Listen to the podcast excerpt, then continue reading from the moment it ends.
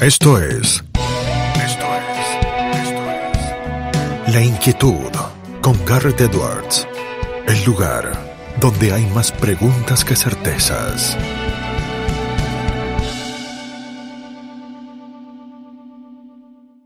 Damos vuelta de página aquí en La Inquietud por CNN Radio Rosario. Tenemos un placer, un honor, un privilegio. Nuestro entrevistado es eh, máster en economía, contador público nacional. Trabajó en Cargill prácticamente por eh, tres décadas eh, en Buenos Aires, en San Pablo, en Ginebra. Fue vicepresidente de Cargill Ginebra, fue CEO de Albian, es eh, catedrático universitario, está en el board de un montón de empresas de la industria agrícola a lo largo del mundo. Sacó el año pasado su primer libro en desequilibrio, ¿sí? ensayos sobre procesos de mercado. Es un placer tenerlo aquí con nosotros a Ivo Sarianovich. Ivo, ¿cómo estás? Garra te saluda. Hola, Garra, ¿qué tal? ¿Cómo va? Gracias por la invitación y muy contento de estar con vos. Gracias eh, por aceptarla, Ivo. Eh, empezamos, eh, si te parece, con una primera pregunta que se conecta con, con, tu libro, con En Desequilibrio, donde tenés un diálogo con un montón de personajes de la economía, de la ciencia. Si pudieras tomarte un café con alguno de ellos, ¿sí? ¿con cuál sería y qué le dirías o qué le preguntarías? Ah, me encantaría tomar un café con Friedrich Hayek, que fue premio Nobel de Economía en 1974 y es el que yo personalmente más admiro de todos esos pensadores. Y bueno, él se murió en el año 1992, así que se perdió un montón de cosas de las que estamos viendo ahora y me gustaría saber qué opina de lo que está pasando ahora, hacia, hacia dónde va el mundo, qué cosas le preocuparían, eh, si es optimista, si es pesimista, qué sugerencias tendría para hacer para corregir problemas. Ah, pero me fascinaría tener esa oportunidad. Es eh, seguramente un café que uno tendría ganas eh, de poder escuchar, Ivo, y te sigo con los temas eh, que tocas en desequilibrio, porque el año 2020, lo que va del 2021, sin duda alguna que con la pandemia siempre nos quedamos cortos con los adjetivos para tratar de describirla, para tratar de entenderla, dejó en desequilibrio muchas cosas, aceleró algunas tendencias, eh, si eh, tuvieras que repensar eh, todo lo que a lo largo de estos años fuiste trabajando para poner en ese libro y lo vieras a la luz de la pandemia, ¿sentís que la pandemia te ratificó algunos de los conceptos y algunas de las cosas que venías tratando, que te hizo repensarlas y verlas desde otro punto de vista algunas otras? ¿Cómo, cómo es eso? Bueno, el libro jamás se escribió teniendo nada que ver con la pandemia, para ser franco. Eh, lo que a mí me parece que la pandemia sí aceleró algunos procesos, sobre todo a nivel tecnológico, y hizo posible que sobrevivamos, digamos, a nivel distribución, a nivel acceso a un montón de bienes, gracias a la tecnología, ¿no? Hubiera sido muy, muy diferente tener este tipo de procesos como el que tuvimos eh, con menor tecnología. O el mundo lo hubiera pasado definitivamente mucho, mucho peor. el acceso a poder trabajar en forma virtual, poder coordinar un montón de actividades sin estar presentes. Eh, fue realmente algo que nos hizo pasarla en términos relativos mucho mejor de lo que nos lo hubiéramos esperado, creo, ¿no? O sea que sí, eh, aceleró muchas cosas que creo que aparte llegaron para quedarse.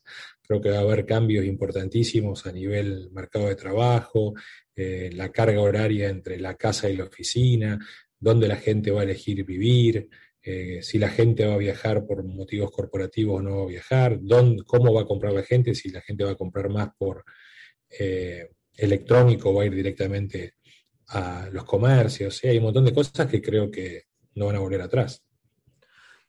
Pensaba, ¿no? Recién eh, decías de un montón de cosas eh, que llegaron para quedarse, algunas las charlábamos eh, fuera del aire.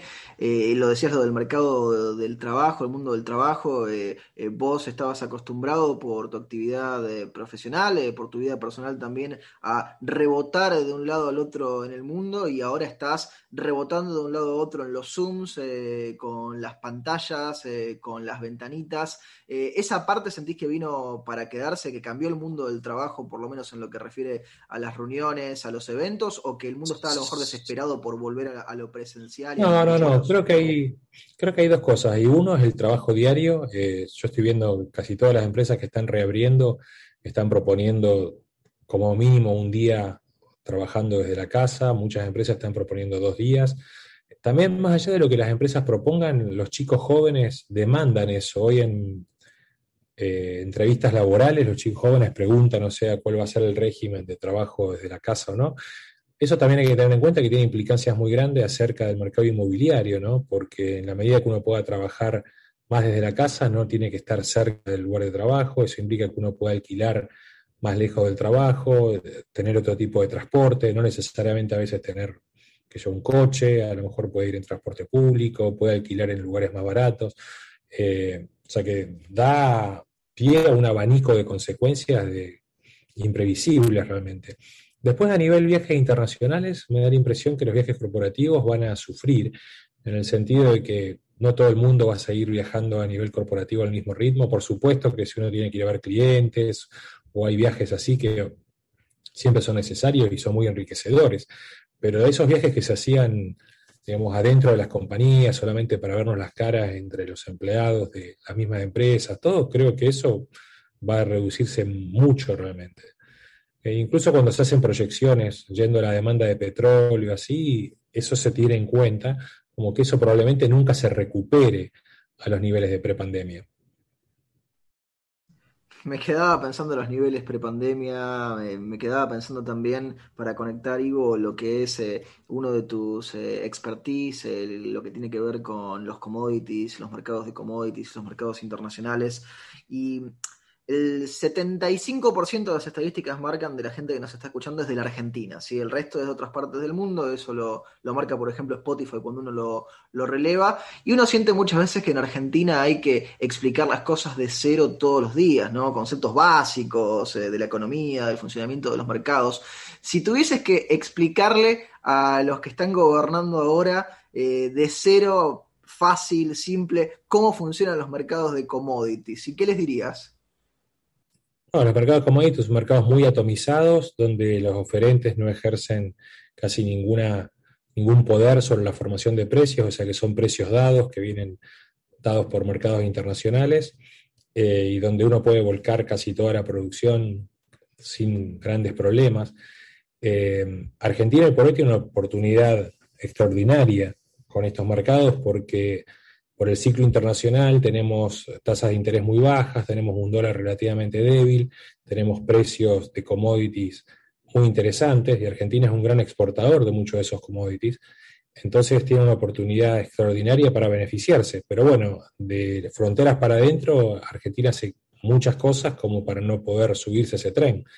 Eh, contratos ferroviarios, eh, impuestos altos a las exportaciones, eh, controles a las exportaciones como lo que se anunció recientemente para la carne, bueno, y todo eso quita incentivos para que los productores del país no puedan aprovechar esas oportunidades que yo describí antes, que son muy, muy buenas ahora. Ahora no sabemos cuánto tiempo más van a estar esas oportunidades ahí vigentes. Probablemente los precios en algún momento se acomoden un poco hacia la baja, entonces Argentina va a seguir exportando pero con peores precios. Entonces lo ideal sería poder capturar este momento único que la Argentina podría estar viviendo de otra manera. Y bueno, y Argentina elige políticamente no disfrutarlo como se lo podría disfrutar, ¿no? Ivo, es impresionante la descripción que haces, ¿no? Arrancaste con una conceptualización lo más simple posible para que cualquiera pudiese entender cómo funcionan los mercados de commodities. Y se choca de, pronto con lo que es la realidad argentina, es decir, la, conceptualización del mercado de commodities. Y cómo funcionan parece ser lo contrario de lo que se hace en política pública para tratar de, aprovecharlos y para tratar de operar en ellos. Ahora, eh, te expando la pregunta hacia afuera, lo tocabas un poco recién con, con la oportunidad de la Argentina, ¿cuál es el lugar que ocupa hoy por hoy la Argentina en ese mercado y en ese mundo. No pauses, ni adelantes, o retrocedas. Quédate en La Inquietud con Garrett Edwards. Cuando hablamos de commodities hay tres grandes grupos. El gran, el grupo más importante es la energía. Argentina a niveles de energía es muy marginal.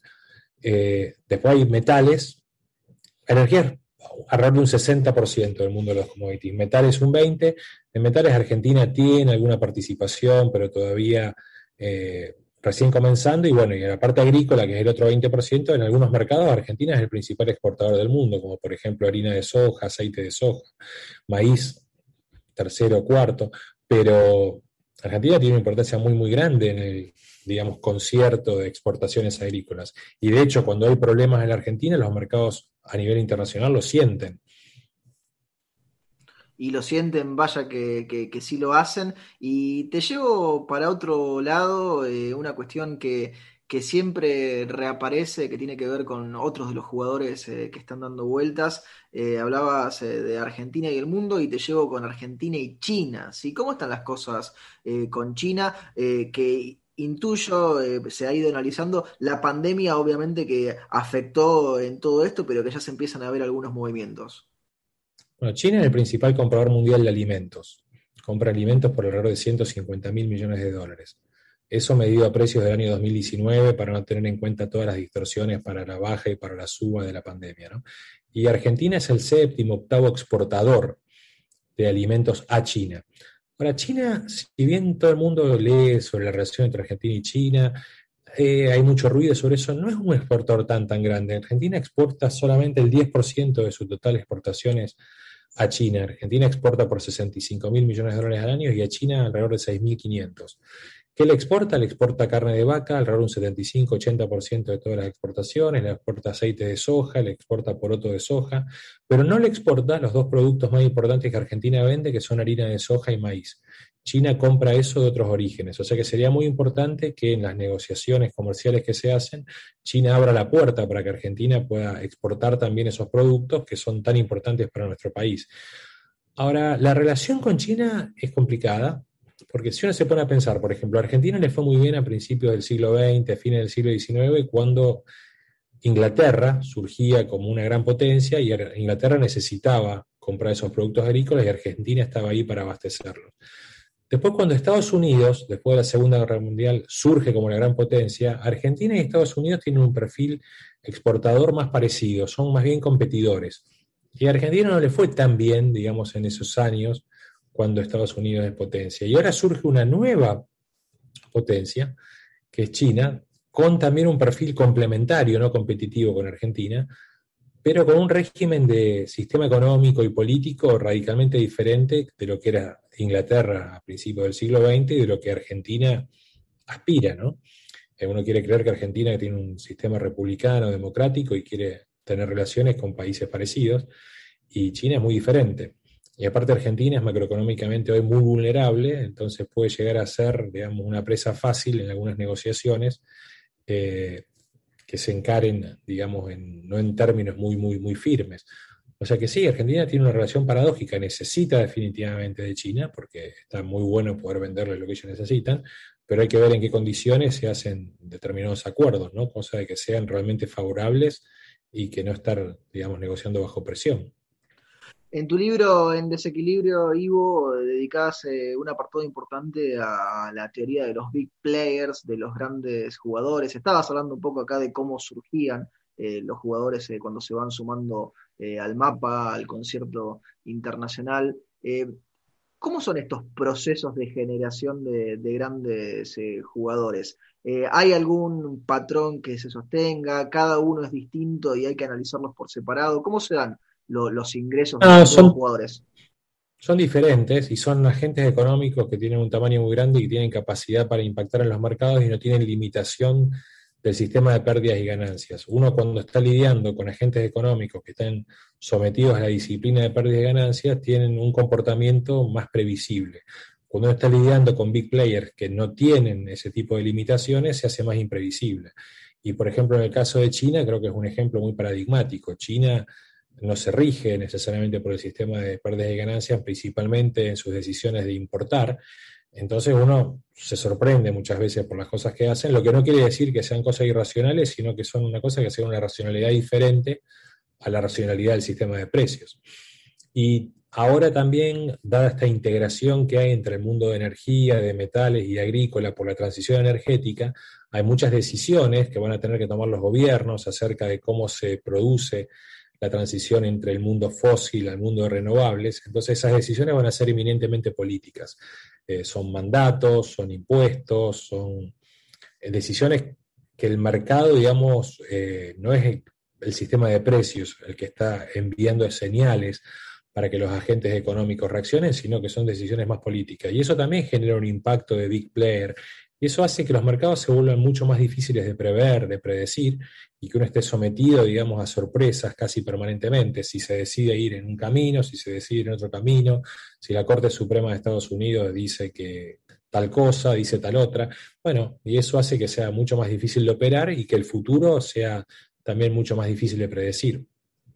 En esto de las decisiones eh, políticas eh, que recién mencionabas, Ivo, eh, te lo conecto con otro tema que sé que lo has estudiado, que te interesa, que los anglosajones llaman la shareholder versus stakeholders theory, la teoría de los accionistas, de las partes interesadas, como sea que lo queramos traducir. eso, ¿cómo lo ves jugando a, a, nivel empresas? Digo, también ahí lidiando con todo esto de las decisiones políticas que se toman muchas veces de para dónde van los mercados.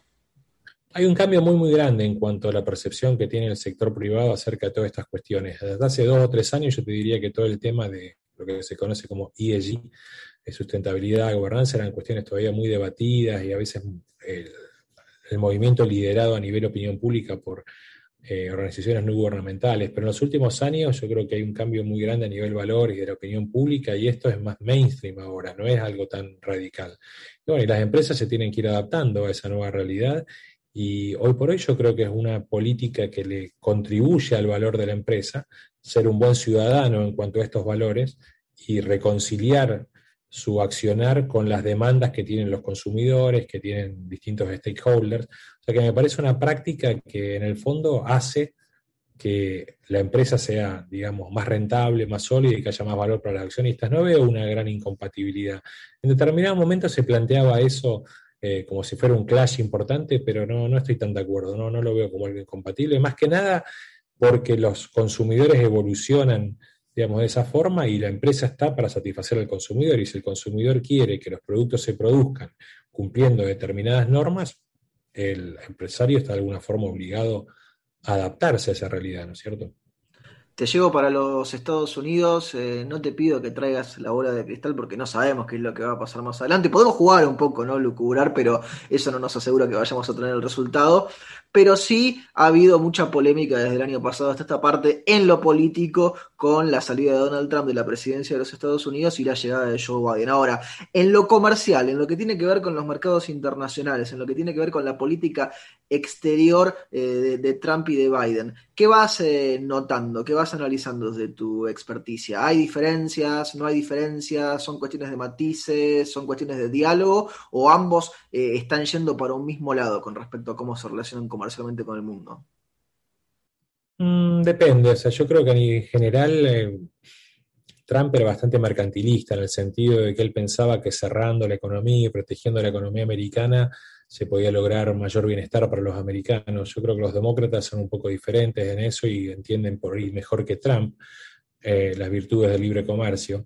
Eh, también creo que Trump, fruto de ese enfoque un poco como aislacionista que tenía, eh, encaraba muchas discusiones comerciales en forma unilateral y me parece que Biden es más multilateralista, donde las decisiones se toman más en el conjunto con el resto de los demás países. Eh, habiendo dicho eso, que lo separa, creo que hay algunos puntos en común. Por ejemplo, China, me parece que el enfoque de Estados Unidos hacia China no está sufriendo una transformación muy radical por el paso de Trump a Biden. Me parece que la actitud de Estados Unidos sigue siendo bastante parecida y no veo grandes cambios. Has expresado también tu preocupación y tu interés en el tema alguna vez, eh, Ivo, en lo que tiene que ver con el Brexit, lo que tiene que ver con eh, el futuro de la Unión Europea. Ya más eh, de medio año de Brexit andando, del Reino Unido saliéndose de la Unión Europea. ¿Cuáles son tus, tus primeras impresiones de, esto en funcionamiento? en general, yo noto mucha gente en Argentina del campo liberal muy crítica de la Unión Europea y muy pro-Brexit, y yo no comparto eso. Yo creo que la Unión Europea es una entidad que sin duda tiene problemas, pero yo más que dinamitarla preferiría reformarla, porque también creo que tiene muchísimos beneficios. Es un espacio enorme donde la gente eh, trabaja en libertad, se mueve de un lugar a otro sin fronteras, puede estudiar en distintos lugares. el tamaño de esa Unión Europea no me parece significativamente grande.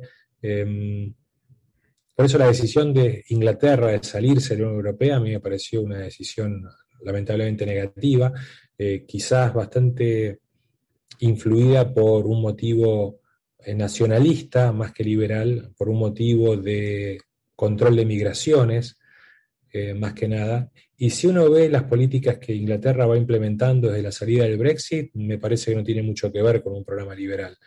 Eh, sí, ahora toma decisiones, digamos, nacionalistas y decisiones intervencionistas por sí solo, en vez de tomarla en conjunto con la Unión Europea, pero en el fondo no es una cuestión de liberalismo no, sino que es una cuestión de cuánto intervencionismo hay. Y la gente en general en Europa es poco liberal, no porque existe la Unión Europea, sino porque la gente es poco liberal. Entonces, si uno quiere que haya más liberalismo, en el fondo lo que hace falta es que haya más gente liberal, no más Brexit. O sea, el Brexit no me parece para nada una movida en la dirección correcta de mercados más libres, estados más chicos. Eh, me parece una excusa para aplicar medidas más proteccionistas y definitivamente eh, cuando uno lee algunas propuestas son muy, muy estatistas. Lo han eh, pedido, has visto los eh, comentarios, Ivo, que hay muchos que te piden una segunda parte de Desequilibrio. ¿sí? No sé si mucho, conozco una persona, pero no sé si muchos. Conocemos, no, conocemos, conocemos, eh, que seguramente nos estén escuchando ahora. Eh, ¿Has pensado en hacer una segunda parte, una continuación de desequilibrio, tratar otras ideas, eh, profundizar algunas de las que a lo mejor te quedaste con ganas de seguir analizando? Ese es un tema que es como que va evolucionando permanentemente, o sea que probablemente sí, dentro de unos años haya espacio como para darle otra vuelta de tuerca, pero mientras tanto me gustaría dedicarme a otras cosas, más que seguir insistiendo en lo mismo. Me gustaría abrir la cabeza para eh, plantearme otras cosas. Por ejemplo, estoy pensando a lo mejor escribir un texto sobre comercio internacional de granos, eh, algo de eso que pueda ser usable para las universidades donde doy clase. Me parece que hay espacio para eso. Eh, quizás ese es el próximo proyecto antes de un nuevo capítulo de desequilibrio. Te sumo lo de las universidades, Ivo, porque charlamos del mundo del trabajo y si bien las universidades son también parte del mundo del trabajo, tienen sus particularidades.